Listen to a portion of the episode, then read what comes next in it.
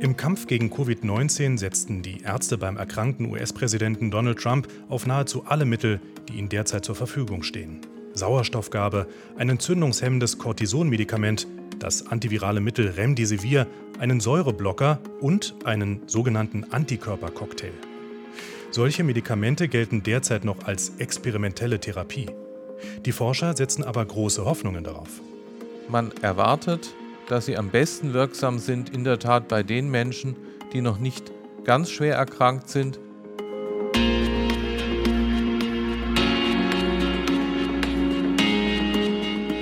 Die VFA Tonspur, ein Podcast des Verbands Forschender Pharmaunternehmen.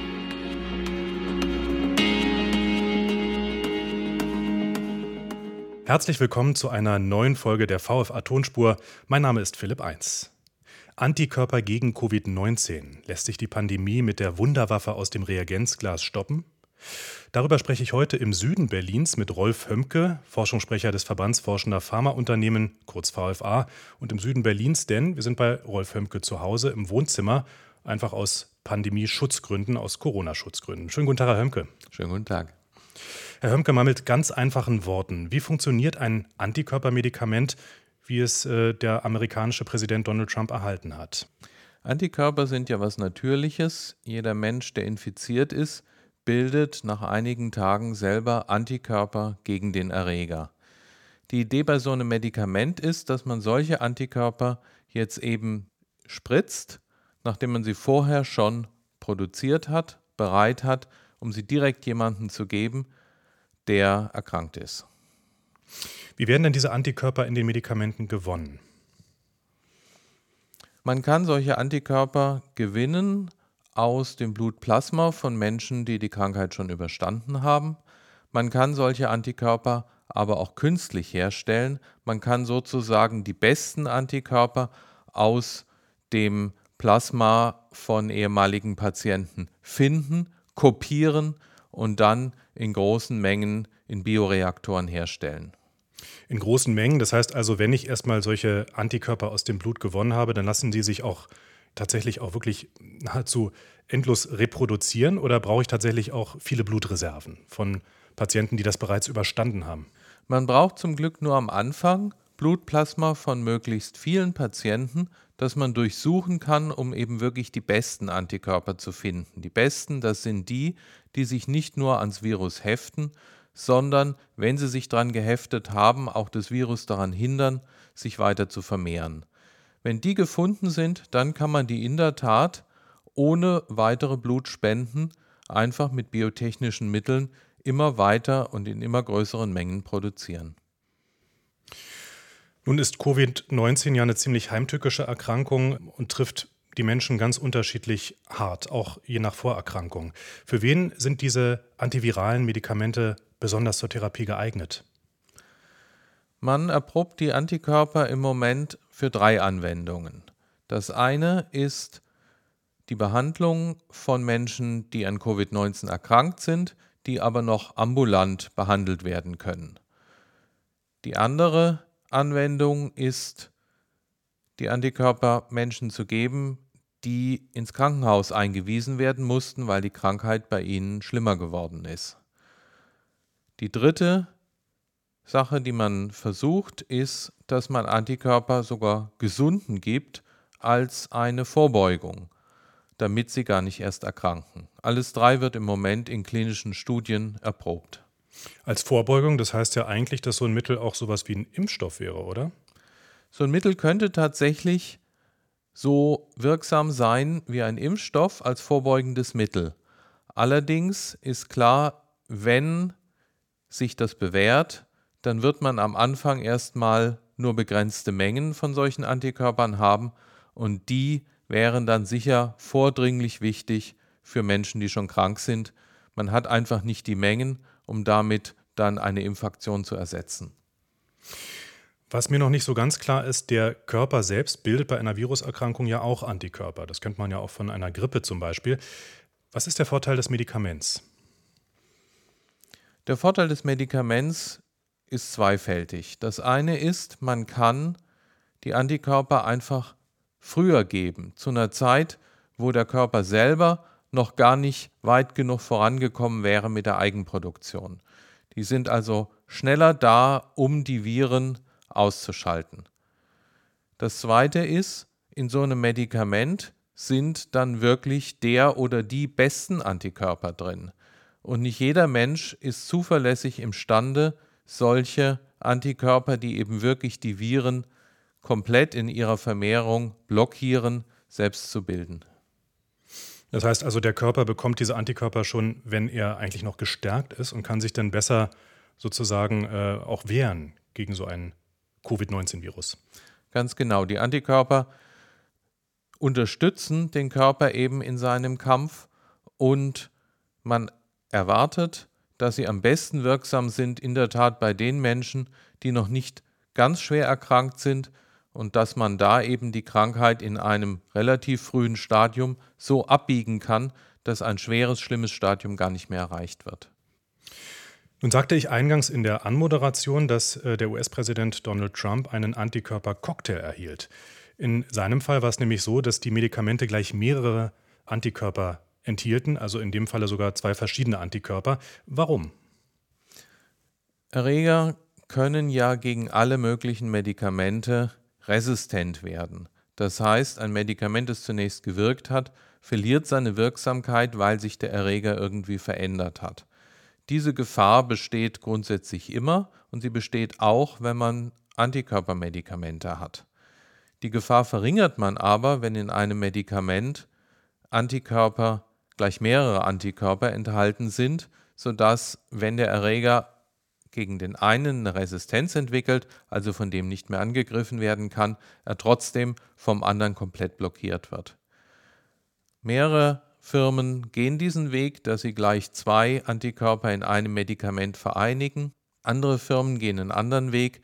Die haben eben sehr genau untersucht, welche Antikörper sind eher in der Gefahr, dass sich eine Resistenz dagegen bildet und welche sind es weniger. Und mit denen die relativ sicher vor einer Resistenz sind, bauen sie ihre Medikamente. Wie werden diese Medikamente denn eigentlich verabreicht? Ist das eine Pille, die ich schlucke oder wie genau funktioniert das? Das ist eine Spritze. In der Spritze sind dann irgendwas zwischen einem knappen Gramm und mehreren Gramm Antikörper gelöst, enthalten und die Spritze muss intravenös verabreicht werden.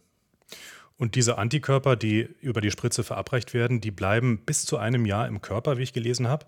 Weshalb es ja eigentlich auch fast schon eben sowas, so ein bisschen sich wie eine Impfung oder wie eine Impfung anmutet und ja auch zur Vorbeugung geeignet ist. Wenn nun also ein Impfstoff nicht für jeden bereitsteht, wäre das nicht trotzdem auch eine Möglichkeit, begleitend zu behandeln? Das ist unbedingt eine Möglichkeit, wenn sich das jetzt in den klinischen Studien bewährt. Allerdings ist die Produktion von Antikörpern sehr, sehr aufwendig und man braucht wirklich große Mengen davon, um eine gute Wirkung zu erzielen bei Personen. Das heißt, man wird einfach im Jahr 2021 vermutlich noch nicht die Antikörpermengen haben, um damit jede Anwendung zu machen, die medizinisch vorstellbar ist. Und man wird die Antikörper vorrangig bei den Personen geben, für die man keine gute Alternative hat. Könnte ich mir das also so vorstellen, dass kommendes Jahr es einfach einen Mix an verschiedenen Therapiemöglichkeiten gibt und man ja, nimmt das eigentlich, was gerade am nächsten liegt oder am besten zur Hand ist? Es ist in jedem Falle gut, ein Sortiment zu haben und es ist auch die Hoffnung, dass man in der Tat mit Kombinationsbehandlungen noch mehr erreichen kann, als damit, dass jemand genau ein Medikament bekommt.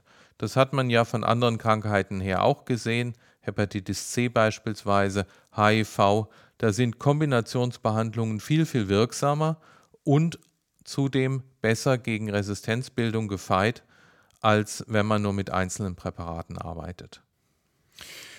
Antivirale Medikamente gegen Covid-19 sind in Deutschland bislang noch nicht zugelassen. Warum nicht? Die Antikörperpräparate sind in Entwicklung, sie werden in Studien erprobt. Die fortgeschrittensten Projekte sind jetzt in der Phase 3, das heißt in dieser abschließenden Phase, wo man das Medikament nach guten Zwischenergebnissen nochmal mit einer großen Zahl von Patienten erprobt. Das ist wichtig, denn das Medikament muss zum einen wirksam sein, man muss aber auch wissen, dass dieses Medikament nicht bei einigen Patienten möglicherweise Komplikationen hervorruft, die man natürlich keinesfalls will. Deswegen wird das nochmal sorgfältig ausgetestet. Wenn die Ergebnisse wirklich gut sind, dann kann die Zulassung eingereicht werden. Was würden Sie schätzen? Wann ist es soweit, dass die Medikamente in Deutschland verfügbar sind? Die Studien werden mit großen Teilnehmerzahlen und mit Hochdruck vorangetrieben.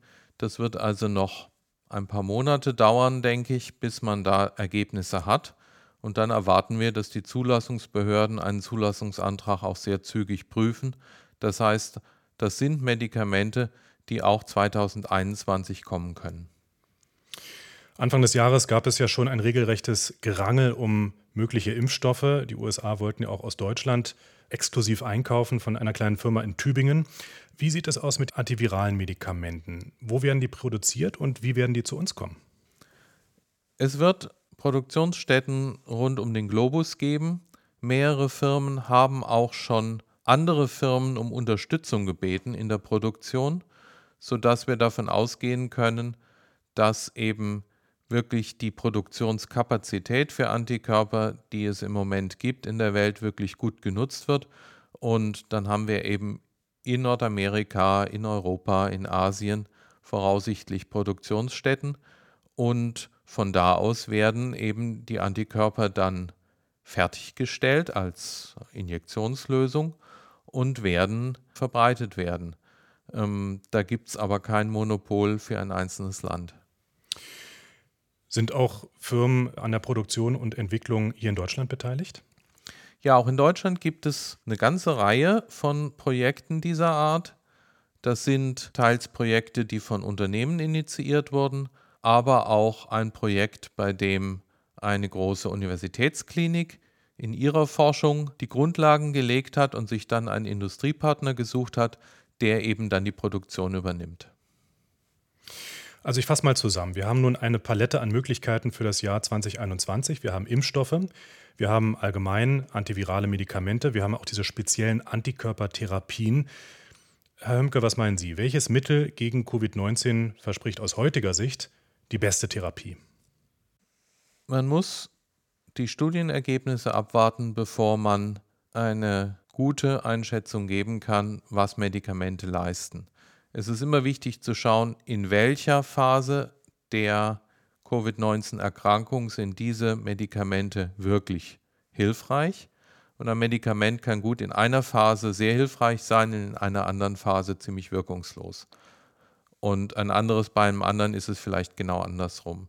Insofern wird es nicht die eine Supertherapie geben, sondern wir hoffen, dass Ärzte in einigen Monaten relativ klar sagen können, aha, wir haben jetzt einen Patienten in dem und dem Stadium und für den können wir diese Kombination einsetzen und einen anderen bekommt eine andere Kombination. Sicher sein kann man sich aber ziemlich, dass die Antikörpermedikamente eine sehr große Rolle spielen werden. Und wie groß diese Rolle sein könnte, darüber haben wir heute auch diskutiert. Und zwar in der VFA-Tonspur mit Rolf Hömke, Forschungssprecher des Verbands Forschender Pharmaunternehmen. Ganz herzlichen Dank, Herr Hömke, dass Sie wieder dabei waren und uns aufgeklärt haben über den aktuellen Stand in der Forschung. Für regelmäßige Updates besuchen Sie, liebe Hörerinnen und Hörer, uns gerne unter www.vfa.de. Ich bin Philipp Eins. Vielen Dank fürs Zuhören.